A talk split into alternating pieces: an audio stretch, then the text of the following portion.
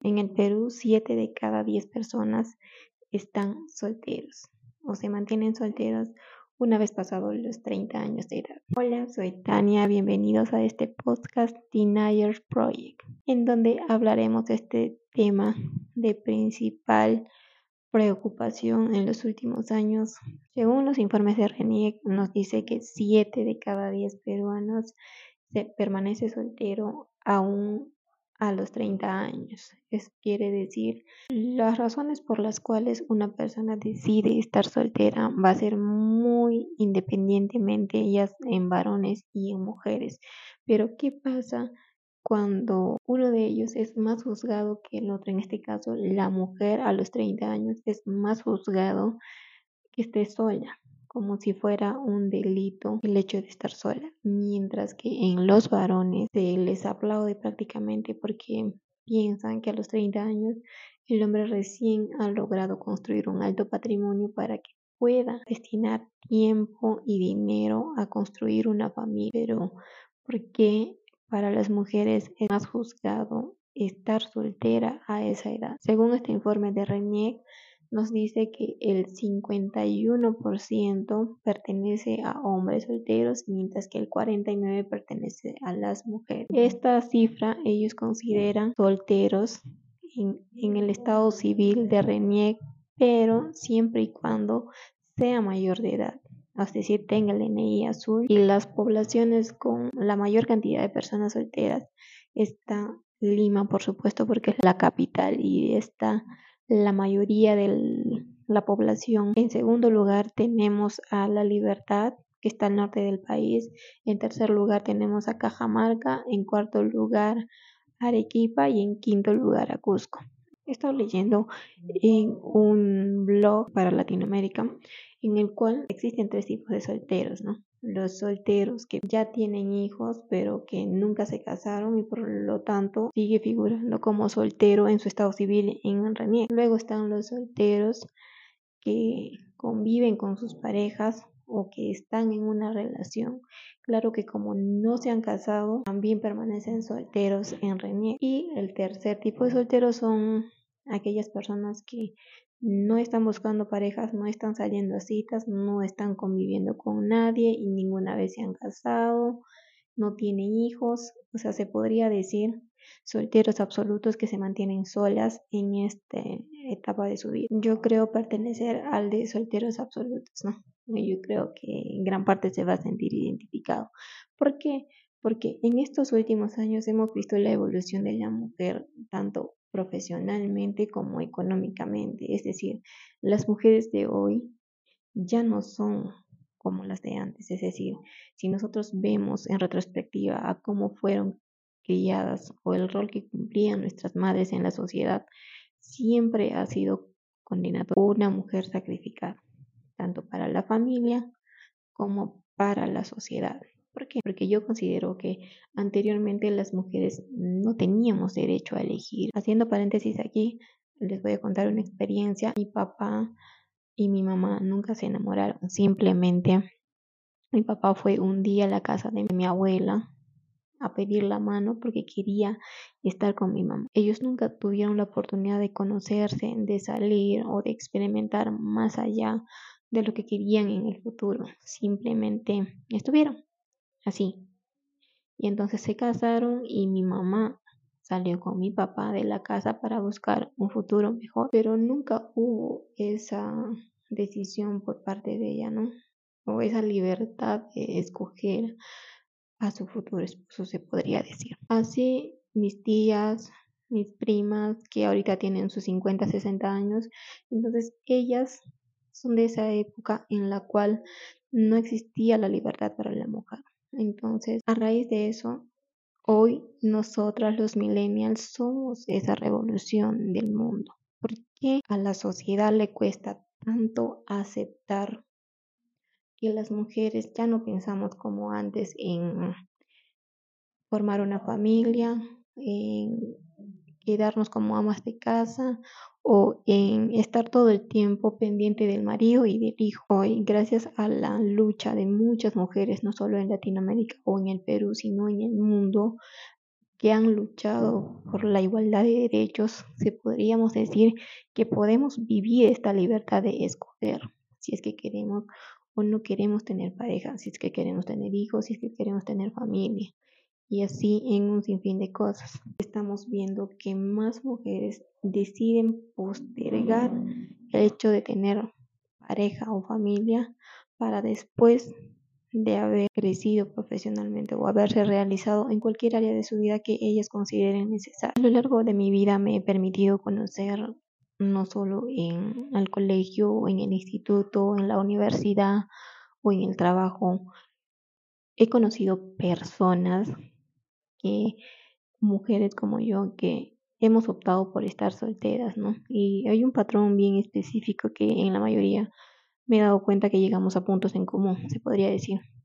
Uno de ellos es que al hoy tener accesos a la educación, muchas veces ya no nos conformamos con conocer a una persona simplemente porque es hombre y porque la sociedad nos dice que debemos de tener familia e hijos, porque si no tu vida está. Esto hace que pensemos más en el tipo de persona que queremos para nuestra vida. Si nosotros nos hemos desarrollado profesionalmente, estamos estudiando o muchas tenemos negocios, entonces, ¿cuál es la razón de buscar a una persona que no esté a la par de nosotros? El segundo punto común que yo he tenido al, al conversar con estas personas, se ha hablado tanto de madurez mental que hoy en día las mujeres tienen prioridad en establecerse emocionalmente, porque criar a un hijo o tener una familia y ser responsable de esa familia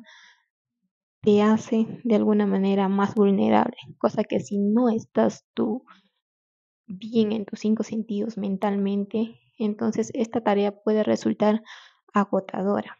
Aparte de agotadora, puedes caer en la idea errónea de que sentirse insuficiente por no poder cumplir con las cosas que debes hacer en el hogar o sentirte quizás culpable porque no estás educando a tus hijos como deberías ser. Ahora se ha dado más importancia a lo que es la salud mental, entonces muchas de nosotras aún estamos trabajando en terapias, en conocernos a nosotros mismos, en el autoconcepto que tenemos de nosotras mismas.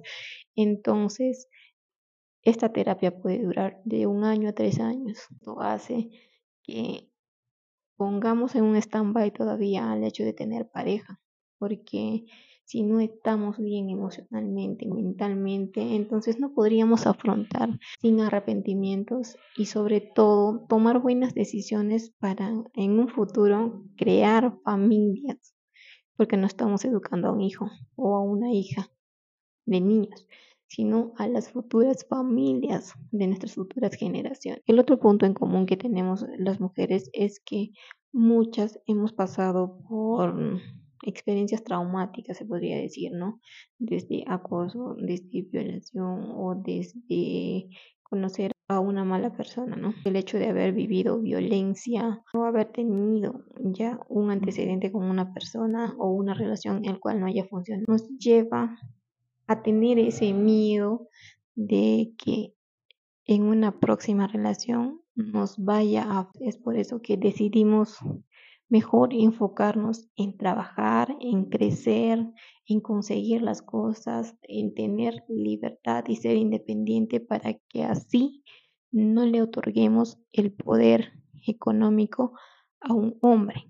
Entonces también nosotras podamos decidir. Antecedentes han hecho que la mujer de hoy en día postergue prácticamente el hecho de tener familia y de establecerse y de prioridad a muchas otras cosas, el cual no digo que está mal, porque como mujer o como persona o como individuos tenemos el derecho de decidir qué queremos, qué queremos cuando lo queremos.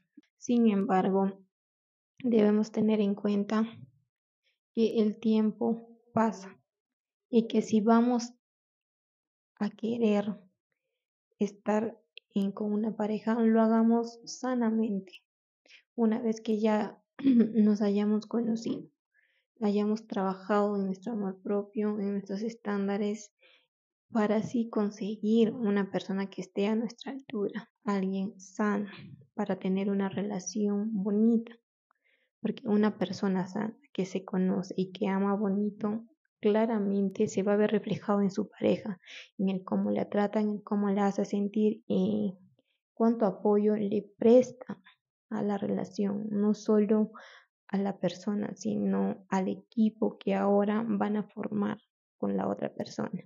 Y mucho también depende las metas que se tracen ambos, porque ya no estamos un tú o un yo, sino es un nosotros, es como una sociedad conyugal, independientemente de que si te llegas a casar o no te llegas a casar, tu deber es elegir una buena persona, no tanto para ser felices a tu papá, a la sociedad o a quien sea, sino para tú ser feliz y estar consciente de que eso es lo que te mereces. El hecho de hoy permanecer también soltera a los 30 años debería de considerarse una revolución a las normas de la sociedad, porque es más una muestra de amor propio a ti, porque quizás tú no estás en tu mejor momento o de que quizás sientes que todavía no estás para aportar o afrontar una relación, las reglas están hechas para romperse y que si tú no estás de acuerdo, no te sientes preparada hoy para afrontar esa responsabilidad, que quieras o no, es una responsabilidad grande, no tienes por qué hacerlo y no debería ser juzgado, más bien debería ser como un acto de amor propio hacia nosotros y un acto de rebeldía hacia las normas de la sociedad.